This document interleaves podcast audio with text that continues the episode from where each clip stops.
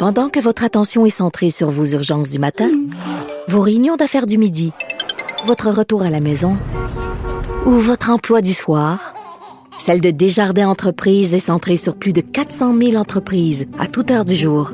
Grâce à notre connaissance des secteurs d'activité et à notre accompagnement spécialisé, nous aidons les entrepreneurs à relever chaque défi pour qu'ils puissent rester centrés sur ce qui compte, le développement de leur entreprise.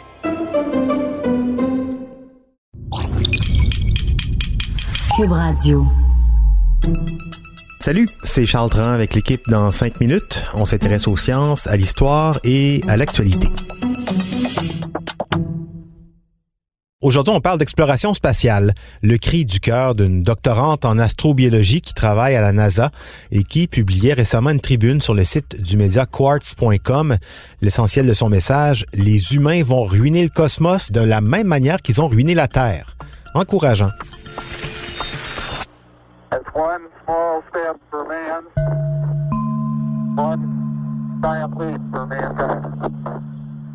Monica Vidori travaille comme astrobiologiste et éthicienne au Goddard Space Flight Center de la NASA. Le Goddard Space Flight Center, c'est son principal centre de recherche scientifique à la NASA. 10 000 personnes qui travaillent euh, là-bas dans à peu près tous les domaines de la recherche spatiale, exploration, mission, vols spatiaux, confection de, de lunch pour les astronautes et tout le reste. Son domaine à elle, l'éthique et les politiques relatives à l'exploration spatiale, un domaine récent mais plein d'avenir. Tout est à faire. Pour elle, l'espace, c'est le dernier vrai lieu pacifique de collaboration internationale, cet endroit où les hommes et les femmes sont avant tout des individus représentants de l'espèce humaine, œuvrant pour une cause commune plus grande que les intérêts de telle ou telle nation, de telle ou telle entreprise. Oui, c'est sûr, l'exploration spatiale du temps de la guerre froide s'est effectuée à coup de, de grosses périodes de tension, de stress entre les blocs de l'Est et de l'Ouest. Mais oui, et heureusement, aujourd'hui, la Station spatiale internationale, encore, fonctionne dans un esprit humaniste, scientifique. Des astronautes de tous horizons collaborent pour le bien commun de l'humanité. Mais c'est pas suffisant. Monica Vidori va plus loin que ça et fait appel à l'histoire de l'exploration humaine. Les explorateurs dont la mission a toujours été plutôt simple, découvrir, coloniser un territoire et l'exploiter. Pensez à tous ces empires dans l'histoire des civilisations, les Européens dans les Amériques, plus récemment les Européens en Afrique, les Américains au Moyen-Orient, en Asie centrale, les Chinois en Afrique. Exploiter un territoire, par exemple, pour ses richesses, le coloniser aussi, finalement, pour assurer une certaine stabilité dans les échanges.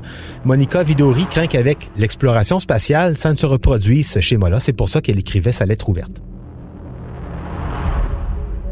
Elle rappelle que l'industrie spatiale carbure aux mêmes idéaux d'exploitation que les industries terrestres. Pensez à tous ces projets d'exploitation de minéraux sur la Lune ou sur des astéroïdes, des idéaux de colonisation aussi qui sont les mêmes, encore ici la Lune, mais aussi euh, vers Mars, qu'on espère bien coloniser un jour. Oui, écrit-elle, depuis 1998, il existe un accord, l'entente intergouvernementale sur la coopération de la station spatiale. Mais bon, cette entente, le nom le dit, ça va pas beaucoup plus loin que la station spatiale qui tourne en orbite à 400 km autour de la Terre seulement. Monica Vidori s'inquiète du manque de règles entourant l'exploration spatiale qui se trouve à être influencée par cet impérialisme, le colonialisme et l'égocentrisme aussi de ceux qui veulent s'y rendre. En même temps, on peut les comprendre. Hein? Euh, ça coûte cher, ça se paye des missions d'exploration, faut rentrer dans ses frais.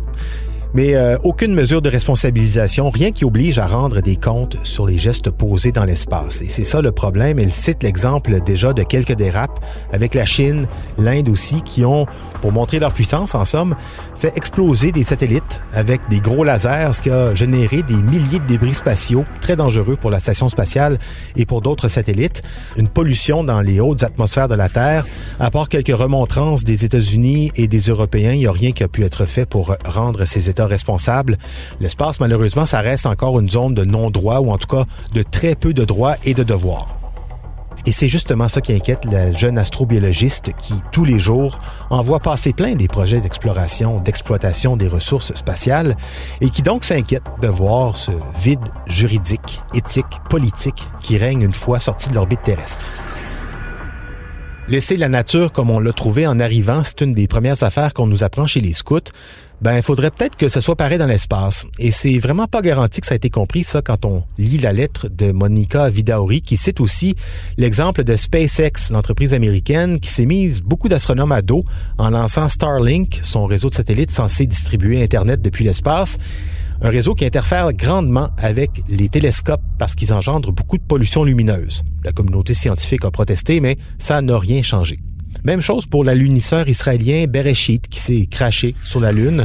Et comme il transportait des tardigrades, ces petites bêtes microscopiques ultra résistantes, bien vivantes, on craint maintenant que dans le crash, ben, certains aient survécu.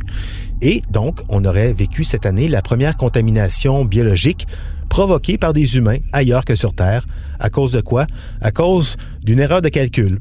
Bravo, gang!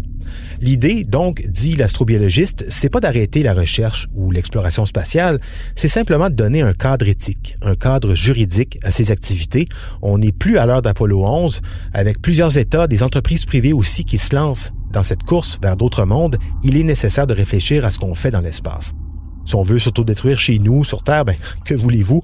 C'est notre problème, mais on est qui, nous les humains, pour penser qu'on peut aller saccager d'autres mondes sans trop se poser de questions? En somme, qu'est-ce qu'on veut exporter dans l'espace? Le génie humain ou bien sa bêtise? C'était en cinq minutes.